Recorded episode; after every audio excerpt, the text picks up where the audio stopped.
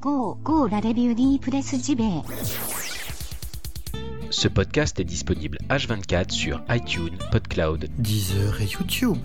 C'est pas sexy sa race, ça? C'est pas sexy choucroute Sarah, ça?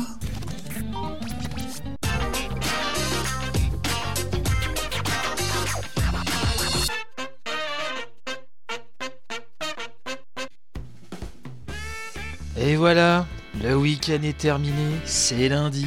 Faut reprendre le boulot, il caille comme dans la pioule du Yeti, mais la revue de presse JV est là pour vous réchauffer le cœur et vous caresser les oreilles avec de la bonne news gaming 100% premium.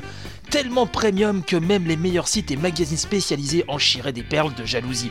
Ah oui, j'ai la pêche ce matin, j'aime autant vous prévenir. Allez, on attaque avec les premières news.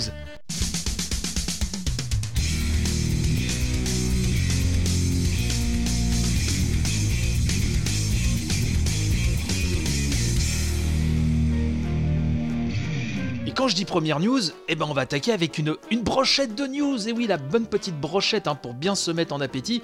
Donc sachez tout d'abord que le jeu d'action plateforme The Messenger du studio Sabotage, un jeu néo-rétro avec un ninja sautillant de part et d'autre de l'écran comme un petit foufou et avec une esthétique NES. Oui, encore une esthétique NES, hein, c'est vrai qu'on en bouffe pas mal, euh, va être finalement donc distribué par Devolver Digital pour cette année sur PC et console. Pas de date de sortie précise pour l'instant.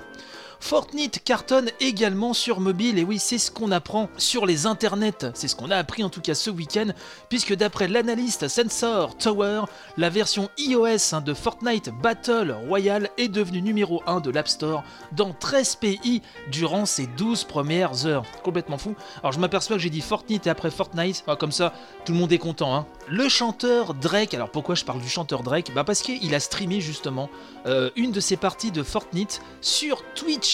Un live hein, qui a été visionné par 628 000 spectateurs, ce qui établit un record, hein, nous dit-on, et c'est Europe 1 qui nous rapporte cette info de derrière les fagots. De son côté, sur Twitter, Sega a bel et bien confirmé qu'un nouveau jeu de course était en préparation. On en avait parlé hein, la semaine dernière dans l'émission. Euh, donc là, on a eu le droit à un maigre teaser, une petite vidéo où on peut voir le contour d'un logo très sonicien dans l'âme, dirais-je, avec une lettre R hein, qui apparaît bien et qui fait totalement référence à la typo euh, du jeu Sonic R de la Saturn.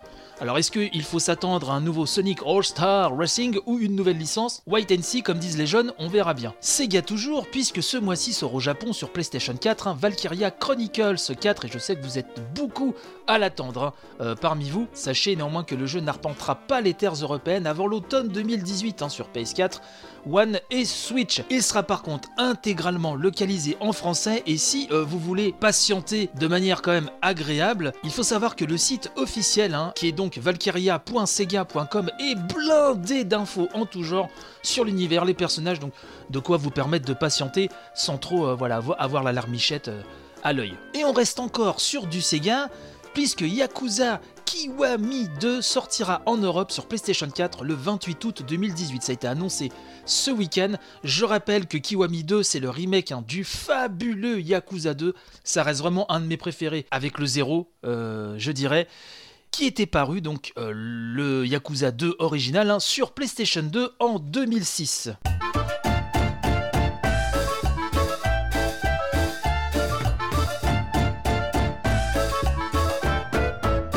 Et ben on va encore rester chez Sega. Beaucoup d'actu Sega hein, ce week-end, c'est assez euh, affolant.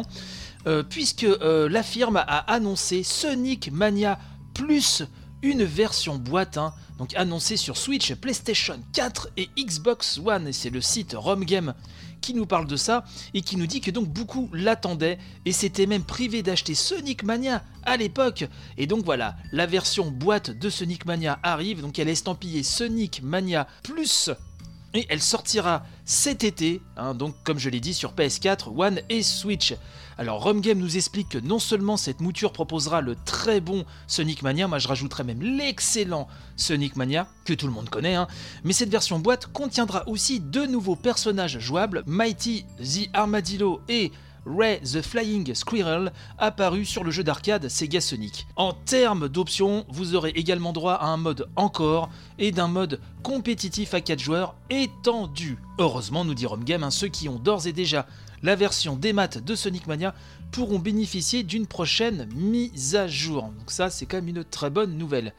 Les collectionneurs pourront profiter d'un packaging et d'une jaquette réversible, ainsi que d'un artbook de 32 pages, le tout pour 30 euros. Alors si j'ai bien compris, la mise à jour pour ceux qui ont déjà le jeu, ce qui est mon cas, sera gratuite. Cas je l'espère. Euh, à noter aussi, euh, j'ai lu ça euh, également sur le net ce week-end, que Sega a présenté Sonic Mania Adventure, une série animée donc basée hein, sur le jeu éponyme et qui déboulera prochainement sur YouTube. Et d'après le petit teaser hein, euh, mis sur le net, une petite séquence animée donc qui annonce euh, cette série, le style se calque vraiment sur l'introduction de Sonic Mania qui nous avait tellement plu et qui ramenait aussi, qui faisait référence un peu à l'intro de Sonic CD. Et donc c'est quand même vachement cool. Et je crois que c'est la première fois que j'ai autant, envie euh, de voir une série animée Sonic. Donc c'est dire, c'est quand même quelque chose.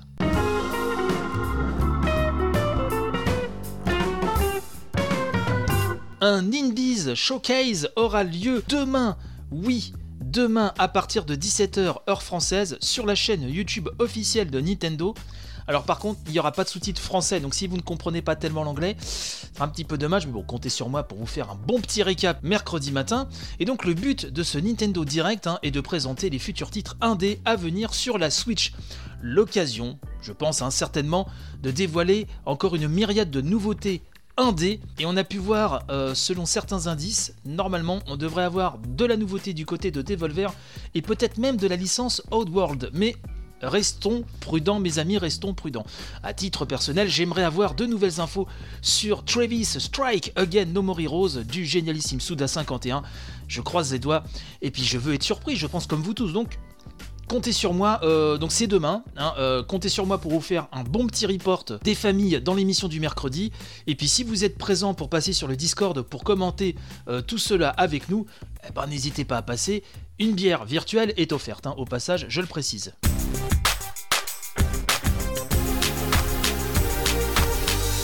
Finalement, Star Wars Battlefront 2 ne veut plus en faire des caisses.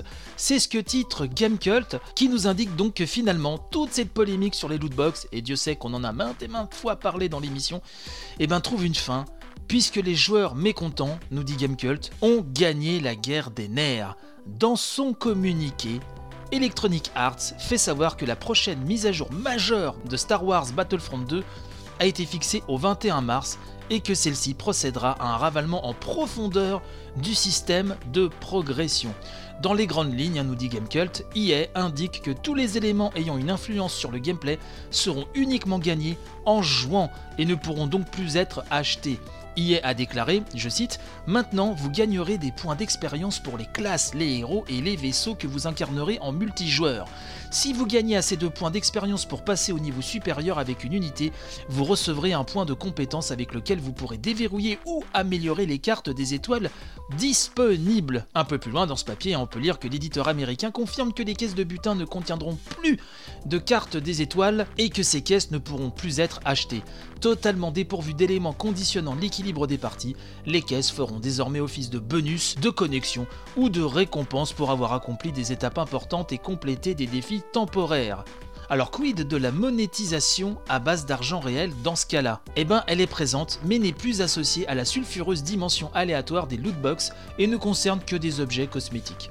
Une formule prudente déjà en place un peu partout ailleurs et difficilement attaquable, hein, dit Gamecult, que ce soit par les joueurs ou par une partie de la classe politique qui a fait de ce Star Wars le premier levier des dangers liés au mécanisme de jeu de hasard dans les jeux vidéo? Et autant sur certains points euh, on peut euh, trouver que les joueurs gueulent trop pour tout et n'importe quoi. Là, euh, vraiment, cette guerre, entre guillemets, cette attaque en règle, ce soulèvement des joueurs était légitime et ils ont gagné. Et précisément sur ce sujet-là, euh, si vous suivez l'émission, vous savez hein, que, que c'est ce système de lootbox euh, sur Star Wars et pas seulement hum, ne me plaît pas du tout également. Donc bravo les joueurs euh, d'avoir gagné cette bataille. Et puis tu trouveras bien de toute façon un autre moyen hein, pour nous dépouiller nos pauvres petits porte-monnaies.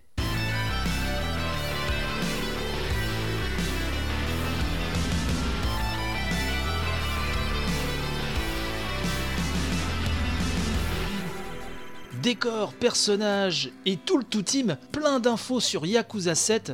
C'est son producteur, hein, qui nous donne euh, tout ça, monsieur Daisuke Sato et ses Gameblog qui nous rapportent cet événement hein, qui a été organisé ce week-end en Californie par Sega of America, un event hein, euh, dédié à Yakuza 6. Donc pour l'occasion, le producteur de la série était sur place et a participé à une session de questions-réponses avec le public. Donc Gameblog nous dit que lorsqu'un joueur a demandé à Daisuke Sato le lieu, les lieux même, hein, pardon, où se dérouleront l'aventure de Yakuza 7, le producteur a expliqué qu'il ne pouvait évidemment pas donner d'informations précises à ce sujet. Il a en revanche indiqué que ce Shin Yakuza, oui c'est aussi le surnom hein, de ce futur Yakuza 7, emmènera les joueurs dans des lieux encore jamais vus dans la série. Et j'ai envie de dire, c'est tant mieux, hein, ça laisse planer une petite aura de mystère qui n'est pas euh, désagréable. Euh, une autre question du public, nous dit-on, concernait initialement le personnage de Shun Akiyama, jouable dans Yakuza 4, 5 et Dead Souls, et impliqué dans l'intrigue de Yakuza 6. Lorsqu'il lui a été demandé hein, si Shun Akiyama serait un jour de retour dans la série, Daisuke Sato, donc hein, le producteur, a tenu à préciser que malgré l'arrivée d'un nouveau protagoniste, Yakuza 7 sera une suite et non pas un spin-off. Le jeu se déroulera après les événements racontés dans Yakuza 6.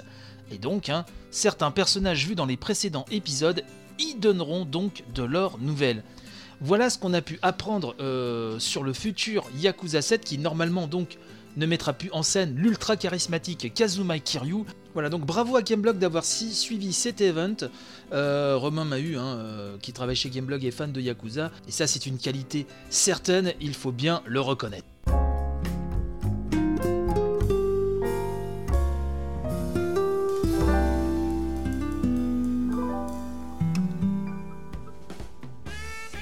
Et voilà, c'est ainsi que se termine cette édition du lundi. J'espère qu'elle vous a plu. Partagez-la en masse, parlez-en à vos amis, à vos voisins, à vos ennemis, bref, à tout le monde. Les audiences, les téléchargements de l'émission sont de plus en plus hauts. Je sais que c'est difficile hein, de jauger à chaque fois euh, l'audience d'un podcast. Il peut effectivement parfois y avoir des bots, etc. C'est un petit peu compliqué. Mais enfin, grosso modo, sur les 30 derniers jours, hein, l'émission a dépassé les 40 000 téléchargements. C'est même assez dingo. On s'est retrouvé ce week-end, et en fin de semaine d'ailleurs, hein, euh, dernière, euh, très souvent dans le top 5 iTunes, des podcasts jeux vidéo.